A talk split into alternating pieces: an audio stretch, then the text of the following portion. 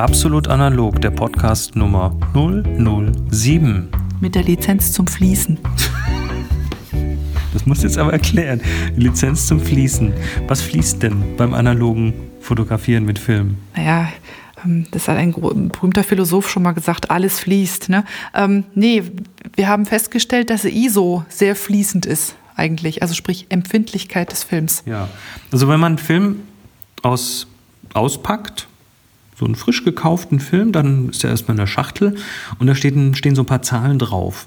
Da steht irgendwo vielleicht C41 drauf, das ist äh, bei Farbfilmen dann der Prozess. Da steht aber auch irgendwo die ISO drauf, also Empfindlichkeit des Films. Da ISO 100, 400, ja, letztes Mal schon gesagt, ne, bis zu 3200 kriegt man Filme. Ich habe 25er und 8er oben. Also genau. es gibt auch ganz niedrige ISO. Also das, das ist wirklich ein, ein großer Weg. Aber das ist nicht das Fließende, sondern das, was auf der Schachtel steht, ist ja eigentlich eher ein Vorschlag und weniger Gesetz.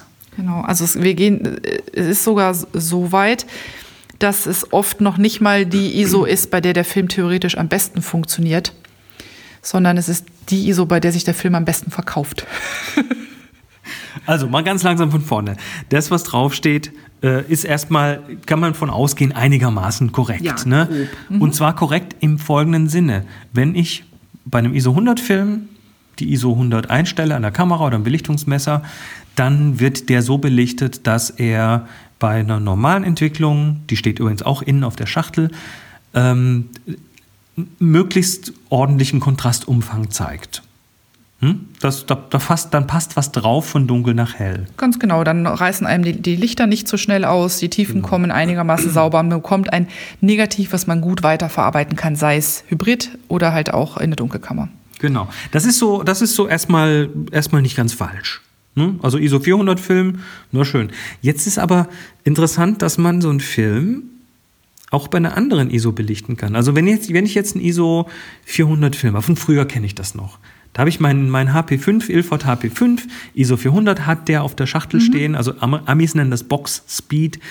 Ähm, dann stelle ich den Belichtungsmesser auf 400 und dann ist der Film halb voll und dann merke ich irgendwann abends, äh, ich bin noch weg und ich habe die ISO 400 reichen nicht ganz, genau. weil ich es nicht mehr aus der Hand belichten kann. Und jetzt kommt dieses äh, spannende Wort der Push. Ne? Also ich kann jetzt. Das war früher so ein magisches Wort, oder? Das war magisch. Das war magisch und äh, ich habe auch erst jetzt in den letzten zehn Jahren, wo ich mich wieder intensiver mit dem Thema beschäftigt habe, äh, verstanden, was es eigentlich bedeutet. Also äh, rein faktisch, wir machen dann mal eine eigene Sendung komplett zu dem Thema, aber rein äh, vom, vom Machen her bedeutet das, ich stelle den Belichtungsmesser auf, sagen wir mal, ISO 1600. Also von ISO 400 wären das 8, 16, zwei Blendenstufen. Ich gebe ihm also ein Viertel des Lichts, was ich ihm normalerweise gebe. Genau, der Film kriegt ganz wenig Licht im mhm. Vergleich zu dem, was eigentlich auf der Schachtel steht. So, und jetzt muss ich dafür dann die Entwicklung ein bisschen anpassen. Länger, also in der Regel ist es so, dass man die Entwicklung verlängert oder dass man die bei einer höheren Temperatur durchführt zum Beispiel mhm. oder eine Kombination aus beidem. Oder noch die Verdünnung des Entwicklers genau. ändert. Äh, da gibt es Rezepte dafür. Und dann hat man den Film gepusht. Das heißt, man hat ihn anders entwickelt. Und früher hat man das, also ich sag mal früher, nein, äh, Leute, die früher schon wussten, was sie taten, haben das auch früher schon gewusst. Also ich habe früher gedacht, es geht rein um eine Steigerung der Empfindlichkeit. Und ja, das kommt auch mit. Aber es ähm, passiert noch was anderes. Aber es passiert noch was anderes, ist vor allen Dingen eine Änderung im Kontrastverhalten. Aha. Also ein Film, der gepusht wird, kommt in der Regel mit sehr viel steileren Kontrasten daher. Also der zeigt mehr Schwarz und mehr Weiß, also insgesamt sehr viel, was man so im Gesamtkontrast sehr viel knackiger nennen würde. Der kann nicht mehr so viele Graustufen. Er hat weniger Graustufen als vorher. Der säuft auch dann unten und oben gerne ein bisschen mehr ab. Er wird dann eigentlich im Belichtungsverhalten und im Verzeihen oder Nicht-Verzeihen einem Diafilm immer ähnlicher. Also je stärker man pusht, desto präziser muss man in der Belichtung sein. Während, mhm. während ein normal belichteter Negativfilm, ähm, den kann man, ich sag mal, ob man dem eine Blende mehr Licht gibt oder eine Blende weniger beim Entwickeln, das juckt den im Grunde nicht. Aber wenn ich vorhabe, den zu pushen, dann sollte ich ziemlich gut zielen beim Belichten. Mhm. Ja, das, das merkt man dann, wenn man es mal probiert hat. Also es ist spannend, was da rauskommt. Es sind Ergebnisse, die ich total schön finde. Aber sie sind halt knackiger und extremer als äh, im Normalfall. Und umgekehrt ist es genauso. Der Film lässt sich ja auch in die andere Richtung anders belichten. Also ich könnte jetzt auch anstatt auf ISO 400 den Belichtungsmesser auf ISO 100 stellen. Das bedeutet dann im Gegenzug, dass Licht, äh, dass der Film in Licht gebadet wird. Der bekommt nämlich dann eben zwei Blendenstufen mehr Licht, also viermal so viel Licht. Jede Blendenstufe verdoppelt ja das Licht.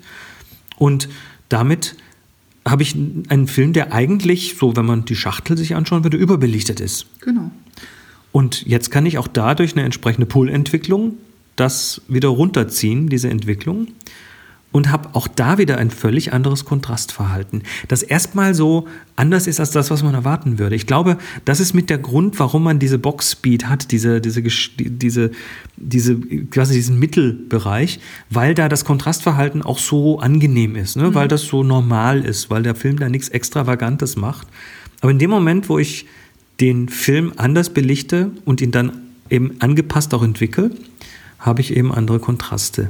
Und das ist für mich einer der wichtigen Gründe, warum ich gerne selbst entwickle, warum ich es nicht irgendwo abgebe und dann irgendwo ja, halt so eine Standardentwicklung genau. bekomme. Und dann gibt es ja noch den ganz großen Mythos, äh, wenn man pusht, dann kriegt man Korn so groß wie Brötchenkrümel. Äh, also im Moment, ich habe früher tatsächlich, als ich noch nicht selbst entwickelt habe, diesen Ilford HP5 genommen, auf ISO 1600 belichtet, ihn dann zum Fotoladen im Dorf gebracht. Der, der Mensch macht das von Hand oder hatte das von Hand gemacht und habe dem immer gesagt, bitte auf 1600 pushen. Das hat er auch gemacht und da kamen krümelgroße Körner zurück.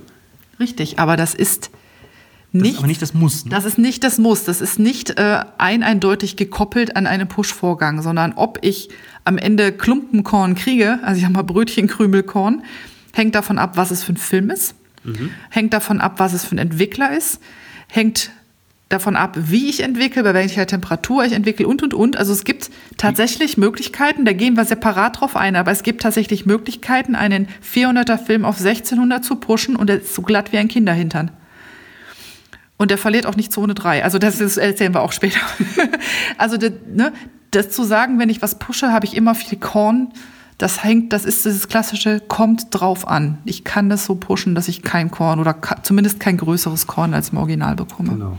Aber wenn wir was wollen, was ihr von dieser Episode unseres Podcasts mitnehmt, dann ist es, dass ISO ein sehr relativer und sehr fließender Wert ist. Ich glaube, der Michael hat das so schön gesagt, als ihm das beim ersten Mal auffiel, nachdem man mit den Filmen gearbeitet hat, er sagt, oh wie geil, inzwischen, in, in, in Zukunft suche ich mir die ISO aus, die mir passt und nicht die, die draufsteht. Ja.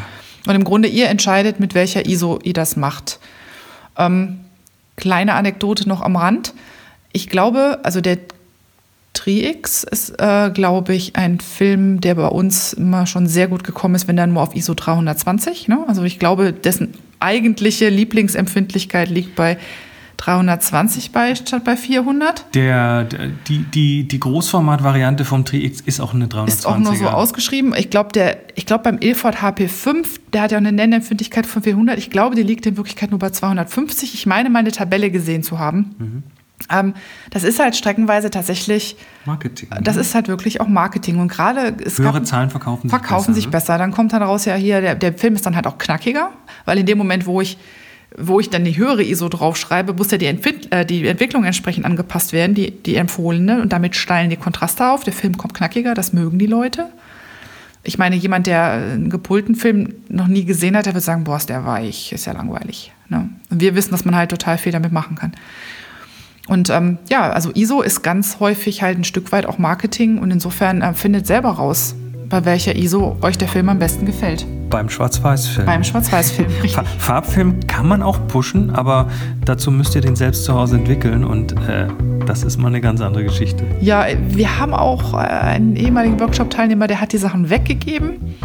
Farbfilm kann man pushen, aber der verschiebt sich dann auch gerne mal die Farbe. Also der ist dann auch nicht mehr in der Farbigkeit so wie vorher. Genau, ist also noch weniger vorhersehbar.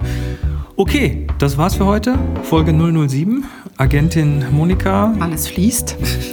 Alles fließt. Wir fließen jetzt äh, irgendwo in den Äther und kommen mit der Folge 8 irgendwann wieder. Bis dann, macht's gut. Tschüss. Ciao.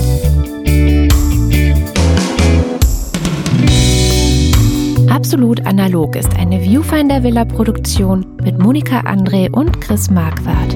Weitere Informationen auf absolutanalog.de.